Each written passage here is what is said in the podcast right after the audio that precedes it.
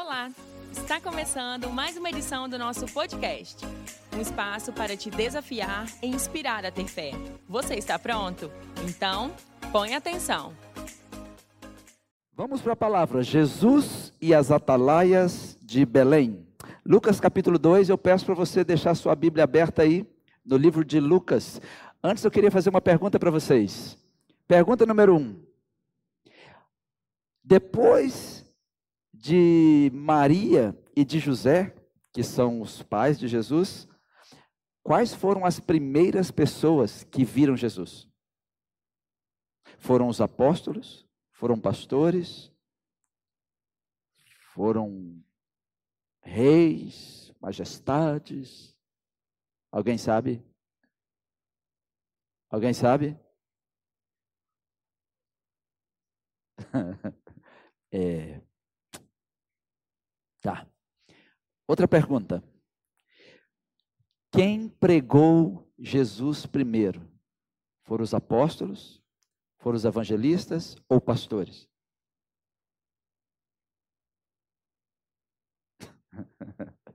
Hoje está difícil, hein? Estão pensando? Ou poderiam dizer assim, foi pego de surpresa? Nesta mensagem eu quero eu quero falar com vocês sobre isso. Qual de vocês poderia me dizer que para Deus o lugar é importante? Vocês acham que é importante? Para Deus é importante. Então vamos meditar nesta palavra. E eu queria que você pedisse a Deus para falar com você. Porque Deus vai falar com pessoas de forma muito diferente. Então feche os seus olhos, estenda uma de suas mãos e diga: Senhor Jesus, fala comigo. Eu quero ouvir a sua voz. Eu preciso de uma palavra rema, uma palavra para a minha vida. Amém. A palavra rema é quando a palavra é para você. Pensa num bolo de aniversário, é o seu pedaço do bolo. Porque você não vai lembrar de tudo, mas tem um pedaço que é seu. E essa parte é sua. Em Lucas capítulo 2, eu quero ler com vocês, para a gente ter como base esse texto. E aconteceu naqueles dias que saiu um decreto da parte de César Augusto para que todo o mundo se alistasse. Este primeiro alistamento foi feito sendo Sirênio presidente da Síria. E todos iam alistar-se, cada um à sua própria cidade. E subiu também José da Galileia, da cidade de Nazaré à Judéia, à cidade de Davi, chamada Belém, porque era da casa e família de Davi, para alistar-se com Maria, sua esposa, que estava grávida. E aconteceu que, estando eles ali, se cumpriram os dias em que ela havia de dar à luz, e deu à luz a seu filho primogênito, e envolveu-o em panos, e deitou-o numa manjedoura, porque não havia lugar para eles na estalagem. Ora, Havia naquela mesma comarca pastores que estavam no campo e guardavam durante as vigílias da noite o seu rebanho. E eis que o anjo do Senhor veio sobre eles, e a glória do Senhor os cercou de resplendor, e tiveram grande temor. E o anjo lhes disse: Não temais, porque eis aqui vos trago novas de grande alegria, que será para todo o povo, pois na cidade de Davi vos nasceu hoje o Salvador, que é Cristo, o Senhor. E isto vos será por sinal: achareis um menino envolto em panos e deitado numa manjedoura. E no mesmo instante apareceu com um anjo uma multidão dos exércitos celestiais, louvando a Deus e dizendo: Glória a Deus nas alturas, paz na terra, boa vontade para com os homens. E aconteceu que, ausentando-se deles, os anjos para o céu, disseram os pastores uns aos outros: Vamos até Belém e vejamos isso que aconteceu e que o Senhor nos fez saber. Eu acredito que a maioria de vocês já leram essa passagem, já estudaram esta passagem, mas pode ser que tenha algo novo para você aqui. Porque aqui está descrito o dia em que o maior presente de Deus foi entregue à terra. Aqui está a narrativa da Noite Santa. Quando você ouvir falar Noite Santa, é essa noite. A noite em que Deus se vestiu de homem. A noite em que Emanuel nasceu. A noite em que Deus se apresentou. Jesus nasceu. E, e o que eu quero deixar com vocês aqui é tão precioso para você entender como que Deus precisa de atalaias hoje. As pessoas hoje nem ouvem falar o nome atalaia. Mas há uns anos atrás a gente cantava sobre atalaia. Nós orávamos e dizíamos assim: sou um atalaia do rei. Tinha grupos de música que chamava atalaia. Tinha grupos é, de teatro que falavam: somos os atalaias, grupo de jovens. E no nascimento de Jesus estavam presentes alguns atalaias. E Jesus, quando Maria estava para Jesus nascer, Maria estava em Nazaré, eles estavam em Galiléia. Só que Jesus não podia nascer na Galiléia. Falei, mas pastor, por que Jesus não podia nascer na Galileia? Algumas coisas Deus já decidiu e já definiu. Ele tinha que nascer em Belém. Eles tinham que sair da Galileia e ir até Belém. Então, qual é a forma que Deus usou para fazer José e Maria ir até Belém? Está no versículo 4.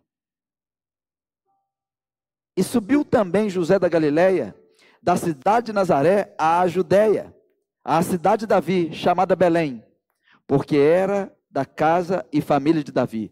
Por que, que ele foi para lá? Eles estavam passando por um recenseamento. Eles tinham que ir lá. O governo estava obrigando. E ele tinha que ir na cidade dele. De onde que era José? José, ele era de Judá, da tribo de Judá. Ele era de Belém de Judá. Ele era de Belém. E Jesus tinha que nascer em Belém. Sabe a primeira lição? É que às vezes nós queremos que Deus faça as coisas no lugar que nós queremos. E Deus tem os lugares para ele agir. O altar é um lugar. O monte é um lugar. O seu quarto é um lugar. Cada coisa tem o seu nós já sabemos isso, só que parece que às vezes nós esquecemos. Às vezes nós não discernimos onde estamos. Você está na igreja. Aqui é um lugar aonde a igreja se reúne, aonde o povo de Deus se reúne. Só que às vezes nós tratamos todos os lugares como se fossem iguais. Então, se Maria falasse assim: Eu não saio daqui, aqui eu tenho lugar, aqui eu tenho casa, aqui eu posso ficar, eu não sei como vai ser em Belém, mas Deus decidiu que o menino tinha que nascer em Belém. Será que Deus está falando com alguém? Com alguém que está insistindo para Deus fazer as coisas aonde você quer, e Deus está dizendo, não é aí. Eu não vou agir na sua vida aonde você quer, é onde eu quero. E às vezes você está assim, por que, que eu fui levado para cá? Talvez você está aqui, por que, que eu estou aqui? Eu nem queria estar tá aqui. Maria também não queria estar em Belém. Ela estava com aquela barriga grande. As mulheres devem agora imaginar como estava Maria. Estava nos dias. Alguma mulher, alguma mulher que, em sã consciência, ia sentar no jumentinho nos dias de ganhar bebê e atravessar para outra cidade? Não, só se for na ambulância do SAMU e eu quero aquela que tem UTI, com ar-condicionado, tem que ter médico tal. Não, só o Zezé, o jumentinho e a mulher. Vamos atravessar. Deus, Deus criou uma situação para levar José da Galileia para a Judéia. Deus criou uma situação, Deus cria situações. Deus cria situações para tirar você de um lugar e colocar você em outro. E eu creio nisso. E às vezes até de forma que você, em sã consciência, não iria.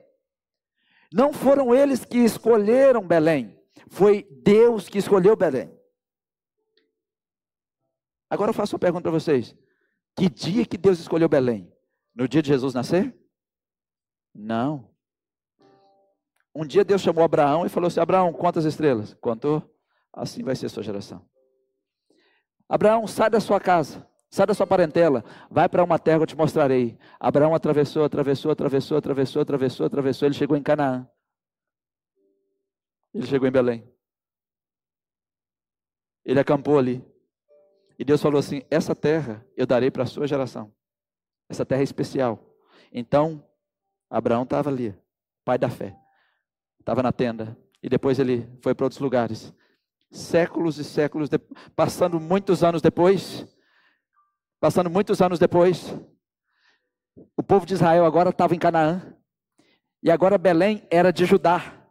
Porque Judá foi a primeira tribo que entrou em Canaã. E Josué falou assim: Judá, você primeiro. Então eles entraram, eles lutaram, tal, essa aqui é nossa. Então Judá ficou ali. Porque é por isso que a gente canta aquela música, ele é o leão da tribo de Judá. Porque Jesus é dessa raiz. Lembra dessa música? Ei. Ele é o leão da tribo de Judá. Tom. Ele é o leão da tribo de Judá. Jesus.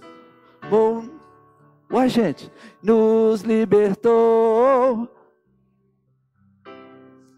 da nossa da nossa vitória. A nossa força em tempo de fraqueza, uma tempos oh, esperança. Quando eu era pequenininho lá em Minas Gerais, quando eu era jovem, a gente cantava assim. É. Ele é o leão da tribo de Judá. Jesus tomou nossas cadeias e nos libertou. Ele é da nossa vitória. Só fosse em tempo de fraqueza, tempos de guerra. Ó oh, esperança de Israel. Obrigado. Que trem bom, hein? Jesus é o leão da tribo de Judá. Então o povo de Israel estava ali, estava em Judá. E Belém está em Judá. Aí um dia saiu um, um grupinho, um homem chamava ele Meleque, a esposa dele chamava Noemi, foi lá e atravessou de volta, pegou uma menina chamada Ruth. Ruth voltou com Noemi. E Noemi foi para onde? Para Belém. Sabe por que, que Noemi veio para Belém? Noemi era moabita, não era israelita. Aí ela trouxe com ela, perdão, Ruth era moabita, não era israelita. Noemi era israelita. Sabe por que, que Deus trouxe Ruth? Porque Ruth não era israelita. Sabe o que Deus estava dizendo? Eu também escolho você. Eu escolho toda tribo, nação, toda língua. Pode vir. Então Ruth estava aqui em Belém. Onde é que Ruth estava? em Belém. Vamos colocar um xizinho. Abraão pisou em Belém. Que lugar importante foi esse? Anos depois, conquista.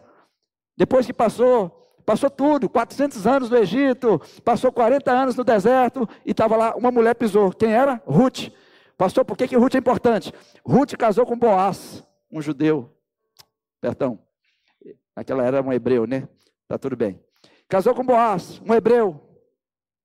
Boaz com Ruth geraram um filho, chamava Obed. Obed geraram, eles geraram mais um filho, chamava Jessé. A raiz de Jessé. Só música fé mesmo, né? Chamava Jessé. E onde eles estavam pisando? Belém. Onde eles estavam pisando? Belém. Onde eles pisaram? Belém.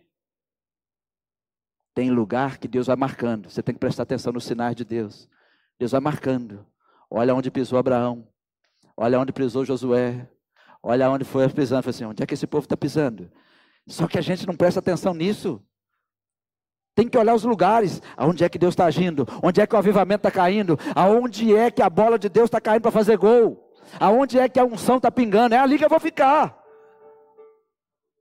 Aí Ruth, esposa de Boaz, mãe de Obed, vovó do Jessé, bisavó de quem? Quem é o filho de Jessé? Davi. Aí um dia chega lá um profeta que pisou em Belém e levantou um chifre e ungiu o primeiro rei em Belém. O nome dele era Davi.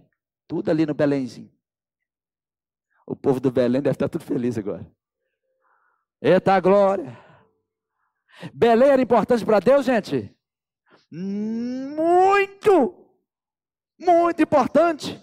Aí você olha, o que, que tem ali em Belém? Que lugarzinho esse de Belém? Jesus não podia nascer na Galileia. Tem coisas que Deus já escolheu o lugar para agir. Tem coisas que Deus já escolheu o lugar para fazer. Belém estava na agenda de Deus. Tem solo que já está escolhido pra, por Deus. E em Belém, olha aqui, Belém era o lugar de criar a ovelha. Eles criaram uma torre lá em Belém, só em Belém, porque Belém estava próximo do templo. Então criaram uma torre, essa torre se chamava Torre de Vigia. Como é que se chamava? É, na teologia, essa torre é chamada de Migdal Eder. Como é que chamava? Fala Migdal Eder. É uma torre de vigia de pastores. Os pastores subiam para ficar vigiando quando as ovelhas fossem parir. Quais ovelhas? As ovelhas que pariam cordeiros para o templo. Eles ficavam vigiando que eles tinham que separar o primogênito. Se eles perdessem o primogênito, perdeu a cria. Porque somente o primogênito poderia ser levado para o sacrifício. E ele tinha que ser perfeito. Eu já volto aqui com vocês. Deixa eu voltar em Belém. Davi foi ungido rei em Belém. Belém hoje é chamada cidade de Davi.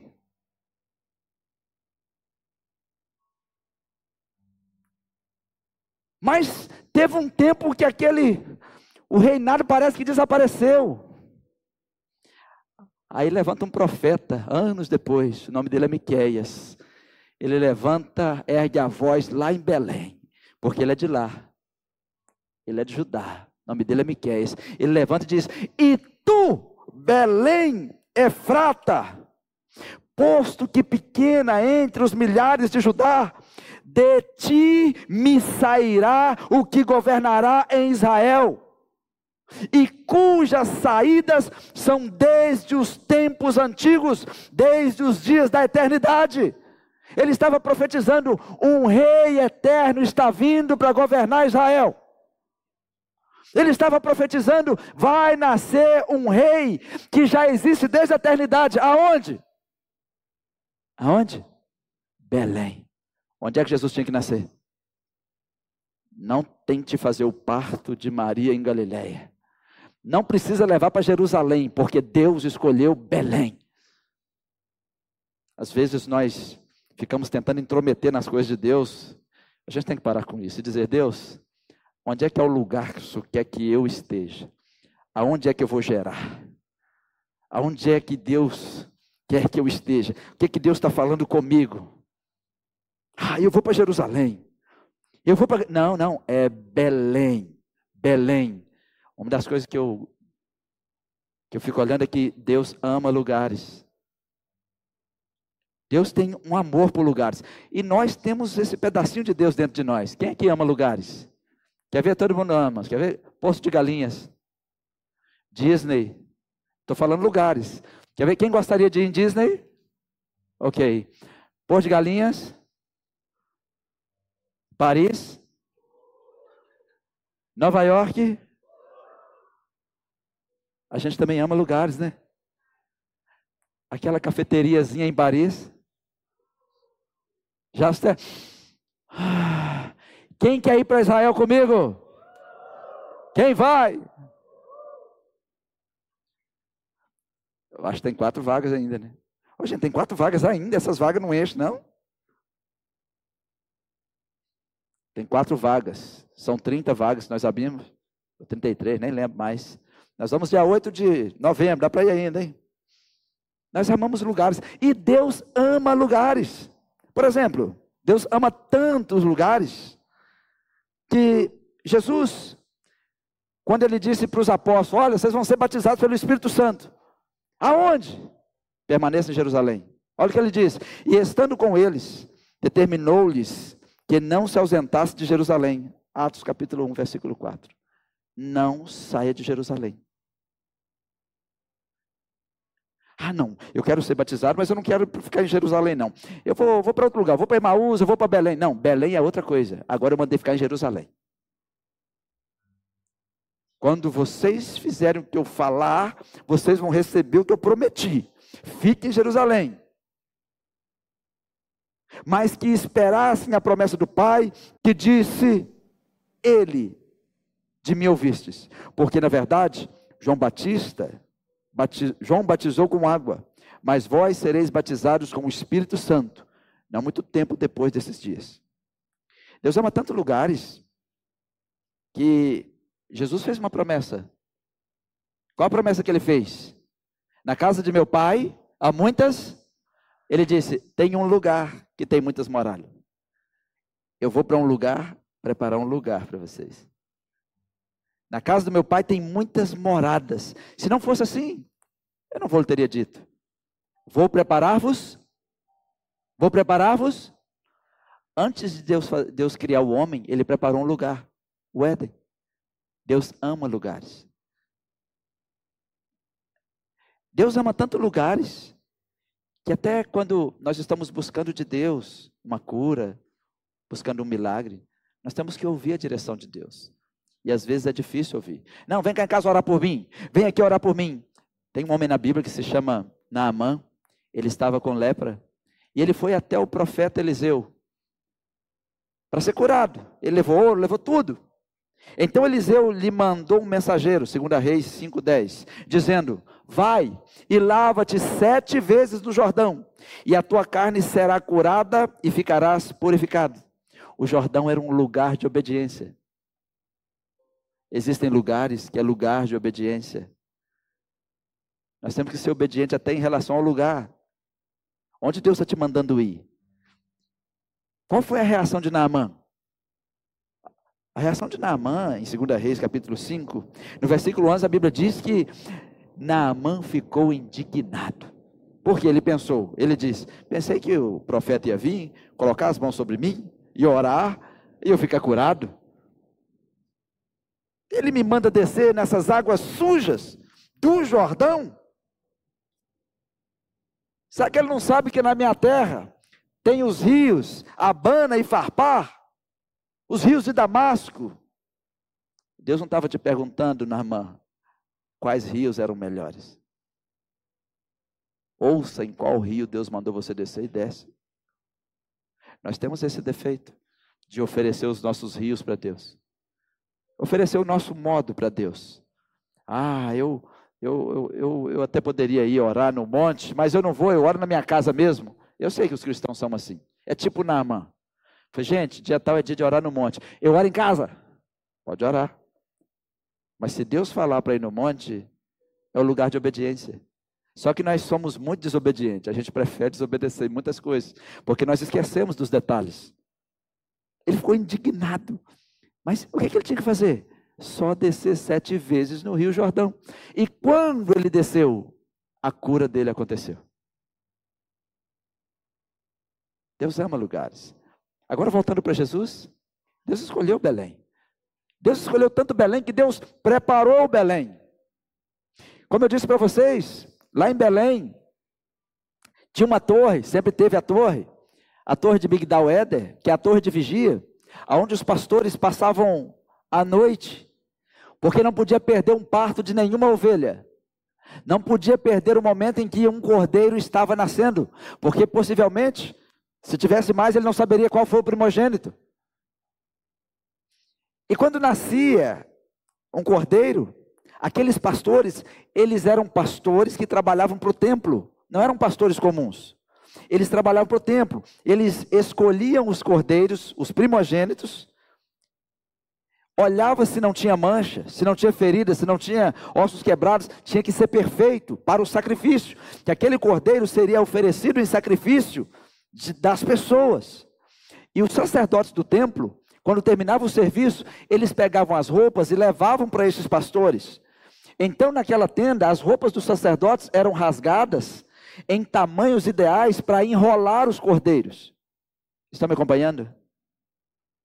Então, os cordeiros perfeitos, os cordeiros apropriados para o sacrifício, eles eram enrolados nas roupas dos sacerdotes. Estava pronto para o sacrifício, estava pronto para o templo. Podia ser entregue como oferta agradável a Deus. Então enrolava ali. E aqueles pastores estavam ali trabalhando, em volta ali. Eles estavam em Migdal Eder. E essa torre estava ali em Belém. E os pastores passavam vigília da noite, andando, passando. Versículo 8. Ora, de Lucas 2.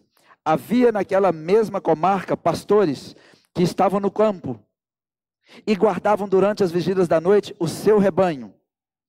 Eram os pastores, os atalaias. Eram os pastores do templo Jesus nasceria sobre o olhar dos pastores de Belém, porque ele tinha que ser credenciado pelos pastores. Esse cordeiro é perfeito, esse cordeiro é puro, esse cordeiro não tem ossos quebrados, esse cordeiro não tem mancha, esse cordeiro, mas, mas como eles fariam isso? Estava profetizado que era ali que iria nascer eram pastores do templo, eles conheciam as profecias. Não eram pastores comuns, de ovelhas comuns, eram pastores de rebanho do templo. Pastores que olhavam o rebanho do sacrifício do templo.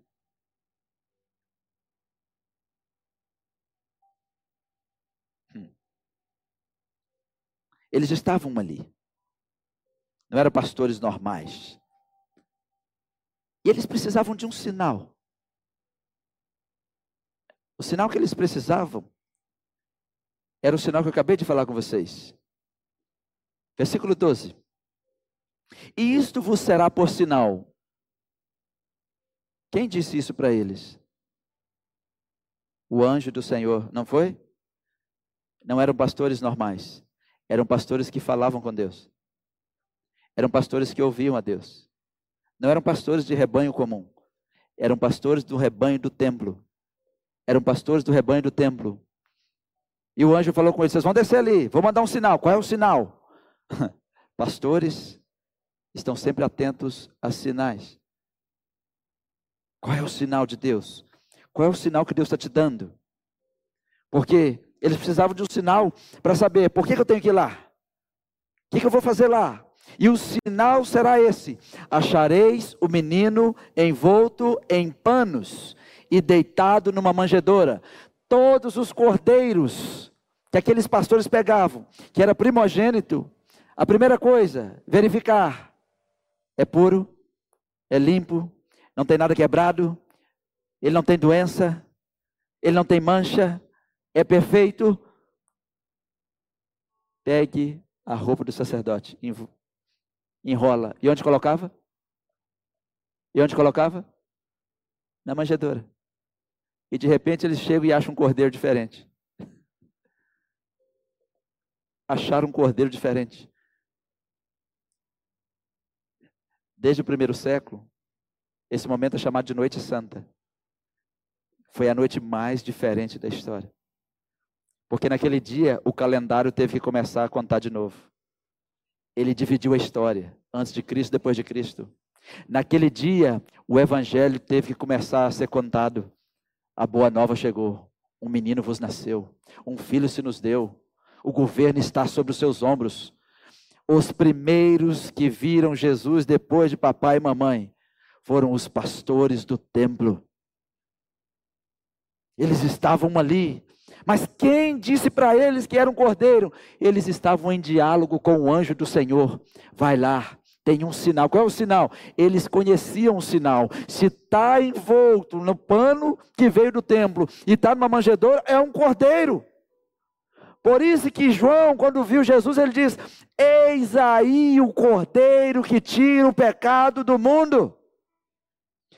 Nós somos um tipo de gente que precisamos prestar atenção nos sinais de Deus. Belém é um sinal um sinal para Abraão, um sinal para Ruth, um sinal para Davi. É um sinal para nós. Quando eles olharam, realmente, um cordeiro diferente é o cordeiro de Deus. Se está enrolado assim, deve ser um cordeiro perfeito. E deve ser perfeito para o sacrifício. Já estava apontando para quem seria o sacrifício. Já estava apontando para o tipo de menino que ia crescer. Isso nos diz muito como pais. A forma como nós tratamos os nossos filhos já está dizendo muito de como vai ser. A forma como você veste a sua menininha hoje já diz como ela vai vestir quando crescer. A forma como os seus filhos tratam as visitas, a forma como você trata os seus filhos já está dizendo como vai ser. Eu estava aqui vendo meu filho tocar a bateria e estava pensando como que Deus é bom para mim. Esse ano eu batizei o Arthur. Semana passada eu batizei minha mãe aos 73 anos. E hoje foi a primeira vez dele no domingo. E eu falei assim, gente, o Senhor é presenteador demais, né? É muito presente. É muito presente de Deus. Então, quando Maria pega Jesus, os pastores têm que os pastores credenciados têm que, têm que ver se o cordeiro é esse. Porque o anjo falou que ele é o cordeiro. O anjo disse. E o anjo disse: vai lá, tem um sinal, está enrolado. É o cordeiro verdadeiro. É o cordeiro que tira o pecado do mundo. Aquela foi a noite santa. Aquela foi a noite santa. Acho que o texto veio trocado. Eu estou em Lucas, tá? Me acompanhem. Deve ser o arquivo que eu mandei. Porque a Bíblia diz que os pastores estavam no campo e guardavam durante as vigílias da noite. Pastores que passavam as vigílias da noite, toda a noite. Toda a noite guardando o seu rebanho. Guardando o seu rebanho. Eram pastores que guardavam o rebanho. Nós, pastores, guardamos o rebanho em oração, orando, intercedendo, guiando, porque pastor, pastor significa guiar. Você deve perguntar ao pastor mesmo: Pastor, é aqui mesmo? É Galiléia ou é Belém? Olha, a Bíblia diz que é Belém. Vai para Belém. Porque pastor guia através da Bíblia. É a Bíblia. É sempre a Bíblia. Aqueles pastores eram diferentes. Não eram pastores dos rebanhos comuns que matavam para comer. Eram os rebanhos do templo. Rebanhos do templo. Segunda coisa, aqueles pastores eles se comunicavam com Deus. Olha no versículo 10. E o anjo lhes disse: eles falavam com o anjo do Senhor. Eles falavam com Deus: Não temais, porque eis aqui vos trago novas de grande alegria, que será para todo o povo. Pastores do templo, olhem para mim. O anjo não foi lá no templo falar com o sacerdote. O anjo não foi lá no templo falar com o sumo sacerdote. O anjo foi lá falar com os pastores que estavam lá no pasto. Foram lá falar com os pastores que estavam na torre de vigia. Pastores que ficavam a noite toda. Sobe na torre, desce da torre, sobe da torre, desce da torre. Agora você sobe lá, pastor Tiago, eu vou aqui. Sobe lá, pastor Clécio, eu vou aqui. Olha, eu vou subir, vocês ficam aqui. Mas não dorme a noite toda, não. Vamos lá. E vai, e volta, e vai, e volta. Pastores que ficavam ali. Sabe com quem o anjo falou? Com pastores. Porque estava nascendo um cordeiro. Quando você está falando de cordeiro, você fala com pastores. Quando você vai lidar com cordeiros, com ovelha, tem que falar com pastores. O anjo falou primeiro com os pastores. Não fica com medo, não tem mais. Eu estou trazendo boas novas, de grande alegria. E não é para vocês, é para todo o povo. Qual é? Sabe? Aquele que foi profetizado. E onde está nascendo? Olha o próximo versículo, versículo 11. Pois na cidade de Davi. Onde é a cidade de Davi? Onde é a cidade de Davi? Belém. Alguns aqui vai pisar comigo lá em novembro. Vou estar ministrando lá. Espero um dia poder levar vocês todos, né? Pois na cidade de Davi vos nasceu hoje. Quem nasceu? O Salvador, que é Cristo, o Senhor. Eles olharam, olha aqui, um bebê enrolado em um pedaço de roupa de sacerdote. Para informar, é um cordeiro propício para o sacrifício. É um cordeiro puro. É um cordeiro completo.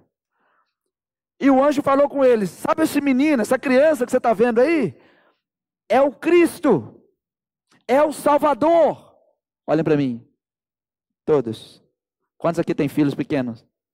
Abaixo de 10 anos de idade. Levanta a mão assim para eu ver. Cuidado com seu filho. Sai para lá, menino. Pode ser que seja um missionário na sua mão.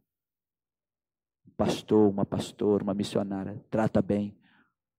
Ou então você não entendeu nada. Aí os grandes também. Você pode olhar para eles assim: eu ainda não sei quem é meu filho. Mas, pastor, onde eu errei? Você que está tendo a oportunidade agora, enrola os seus filhos em manto sacerdotal. Como assim, pastor? Coloca as mãos sobre eles, ministra sobre eles, ora com eles, fala com eles, fala com o Espírito Santo, se apresente ao meu filho, se apresente à minha filha, Espírito Santo de Deus, está aqui.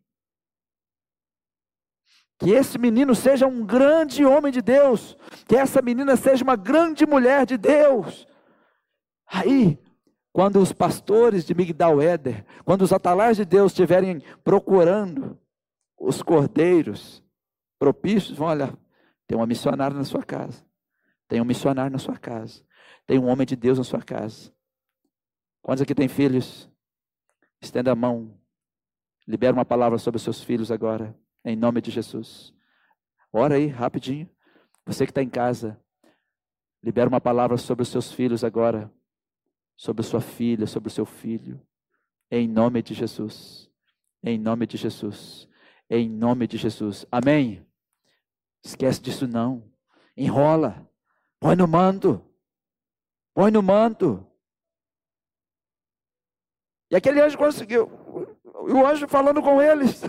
Nasceu o Salvador. Desse tamanhozinho. O cordeiro nasceu. Eles não fizeram essa pergunta. Eu estou falando com você, porque nós temos mania de fazer essa pergunta. Nós temos mania de, às vezes, julgar as pessoas pela idade. Pode ser que você não percebeu. Pode ser que você talvez está cuidando das crianças ali e não sabe de quem você está cuidando. Você não sabe quem é que Deus colocou nas suas mãos para você cuidar. Então, cuida direitinho desse berço. Cuida direitinho dessa mamadeira. Cuida direitinho. Olha e fala assim: peraí, eu não sei de quem eu estou cuidando, eu preciso ver. Quem é Jesus? Quem é Jesus? E Deus dá sinais, porque os, os pastores ouviram os anjos falando assim: isso vos será o sinal. No versículo 12, qual era o sinal? O sinal mais simples do mundo, talvez você nunca parou para prestar atenção. Por que, que o sinal era o menino enrolado no pano? Porque para os pastores de Migdal Éder, para os pastores da Torre de Vigia de Belém, só pode enrolar o cordeiro perfeito. Só pode colocar panos em volta do cordeiro perfeito para o sacrifício. Só pode enrolar o cordeiro que não tem mancha o cordeiro que não tem pecado, o cordeiro que não tem sujeira, o cordeiro que é puro, que é santo, que não tem ossos quebrados, aquele que pode morrer por sacrifícios de outros. Era um sinal, é um sinal. Mas por que, que eles viram que era o Salvador? Porque Deus falou: nasceu o Salvador na cidade de Belém. Deus falou, eles não adivinharam. Deus falou, nasceu o Salvador. Qual é o sinal que o Salvador nasceu? O Salvador está embrulhado como um cordeiro santo, puro, adequado, perfeito para o sacrifício. Quando eles olharam, para outras pessoas seria um bebê comum, mas para eles, essa noite é sagrada. Essa família é sagrada. Por isso que é chamado de Sagrada Família até hoje. Essa família é sagrada. Essa criança é sagrada. Será que nós conseguimos ver os momentos sagrados? O momento em que uma pessoa aceita Jesus é um momento sagrado. O momento em que um bebê está nascendo é um momento sagrado. Quando a gente faz apelo e uma alma vem, a gente chama de noite sagrada. Por quê? Nasceu mais um cordeiro. Nasceu mais uma ovelha para o rebanho de Jesus. E essa ovelha é perfeita? Não. Perfeito é Ele. É Ele, o Cordeiro perfeito, já morreu para purificar todos nós, purificar você, purificar a mim. Nós não somos perfeitos, Ele é perfeito. E o sinal era simples para eles, porque se fosse mostrar o sinal para outros, o que, que tem isso aí? Mas estava mostrando para quem entendia. Eu conheço esse sinal, eu conheço esse sinal. E de repente, quando os pastores viram a criança sagrada, quando as crianças, quando os pastores, eles viram a criança sagrada, quando eles viram o Salvador, a Bíblia diz que aconteceu um culto com o exército do céu. O exército do céu, eles começaram a cantar.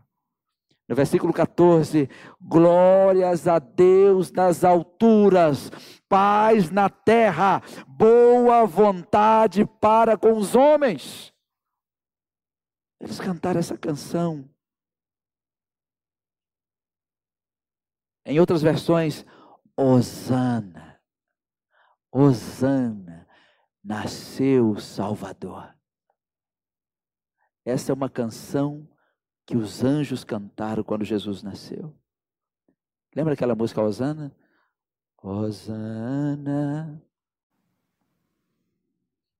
Não, você é tocador velho, você sabe fosse o Marcos, já estava tocando. Olha lá. Qual é o tom, Marcos? Sabe também não? Não, aí você vai machucar, né?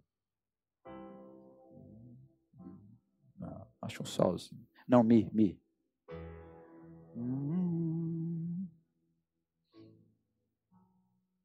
Espera aí, gente, nós estamos ensaiando aqui. Não, vou ensaiar. Deixa o pessoal ali. Osana, Osana.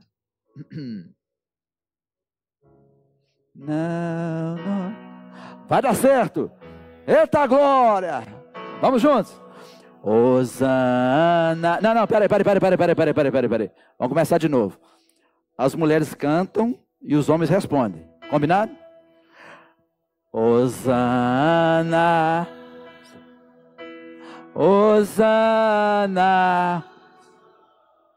Osana, o nosso rei. Mais uma vez as mulheres. Osana. Osana, Osana, Osana, Osana, o nosso. Sabe quando que essa música foi cantada? Quando o Cordeiro nasceu. Quem cantou foram os anjos. Você ainda não parou para entender isso. Você e eu estamos cantando uma canção que o anjo que falou com os pastores e o exército do céu que veio no nascimento de Jesus, eles cantaram. É uma canção de uma composição celestial. Tá de brincadeira? Vamos cantar de novo então. Osana. Osana, Osana, o nosso Rei. Mais uma vez, Osana, Osana, Osana ao nosso Rei. Uhul! Bem bonito, gente. Ficou bonito demais da conta. Obrigado, Raul.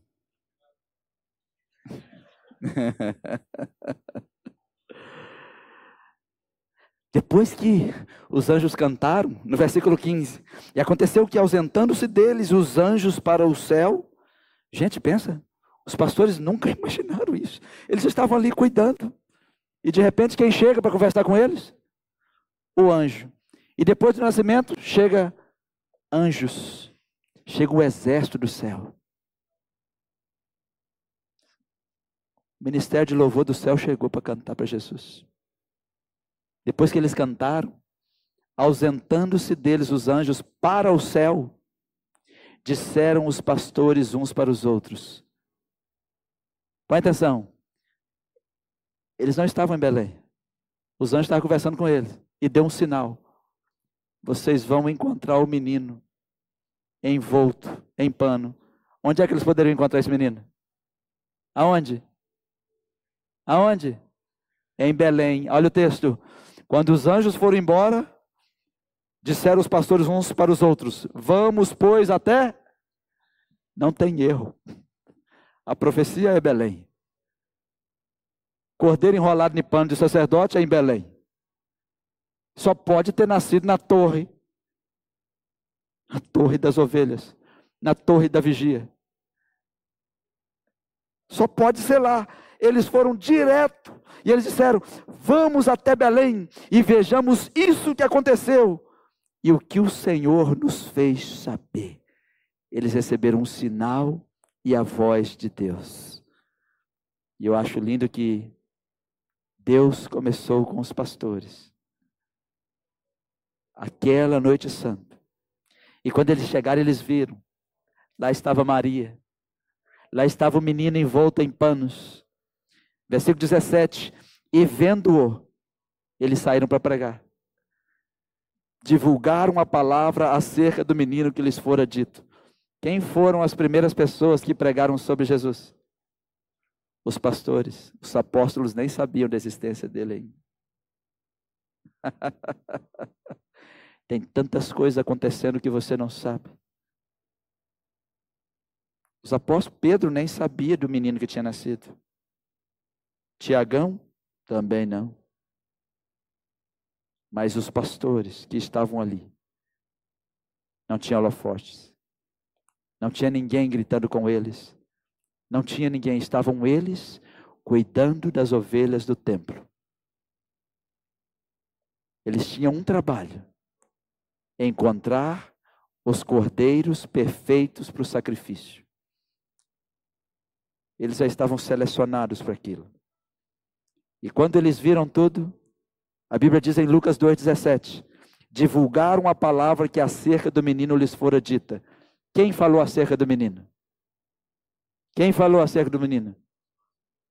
Não, quem falou com os pastores acerca do menino? O anjo do Senhor falou. Eles ouviram sobre Jesus direto do céu. Tem coisas que Deus está falando direto do céu e você está querendo ouvir dos homens. Pastores ouvem as coisas direto do céu. Devem ouvir direto do céu. A igreja também. Pastor, mas como faz? Existe uma palavra que veio direto do céu. Está na sua mão. Ela já está aí. Essa palavra não precisa de um anjo descer para falar com você.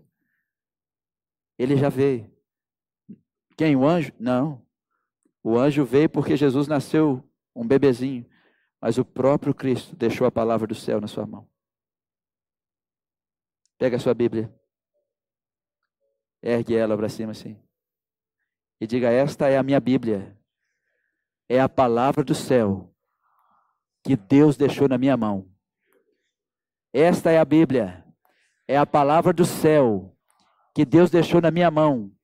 Deus deixou na minha casa e eu vou usufruir eu vou receber tudo que Deus está falando nessa palavra para a minha vida, em nome de Jesus. Amém.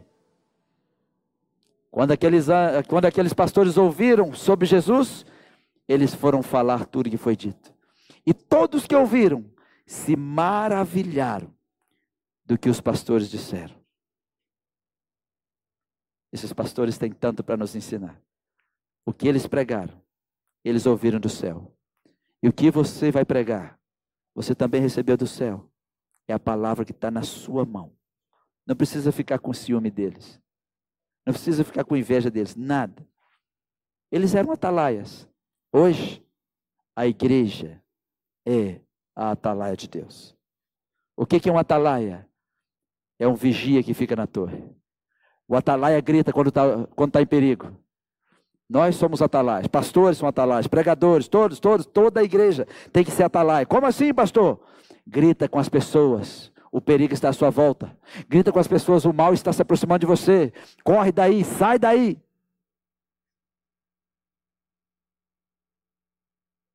Eles eram uma atalaia do templo. Estavam esperando os cordeiros perfeitos. Você não precisa mais fazer isso. Nós agora somos atalaias, intercessores pregadores, pregadoras,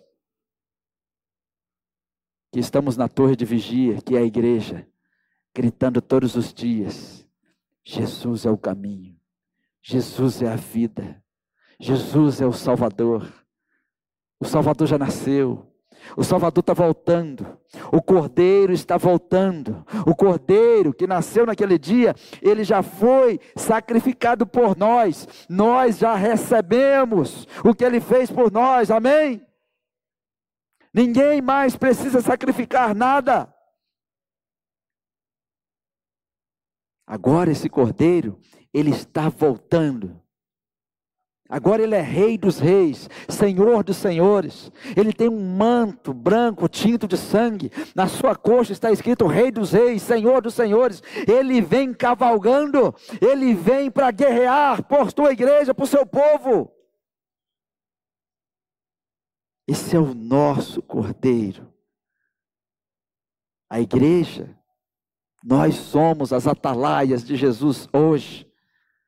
Nós que estamos na torre de vigia, orando, intercedendo, buscando a Deus e também falando com as pessoas. Tem perigo no mundo, sai do mundo. Vem para o rebanho do cordeiro, vem para o rebanho do cordeiro. Esse que é o cordeiro também é o sumo pastor. Ele é o nosso pastor que agora ajunta o seu rebanho.